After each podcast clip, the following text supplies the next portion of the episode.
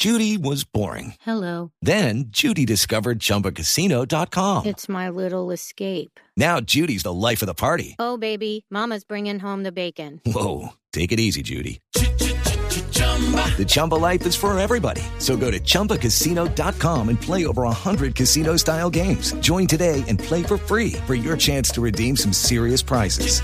chumba ChumbaCasino.com. No purchase necessary. Void where prohibited by law. 18 plus terms and conditions apply. See website for details. El gobierno presentará en las próximas horas el plan de compra de vivienda para los colombianos que ganen entre un millón y medio y tres millones de pesos. Esto con el fin de que puedan adquirir casa propia. Julián Calderón.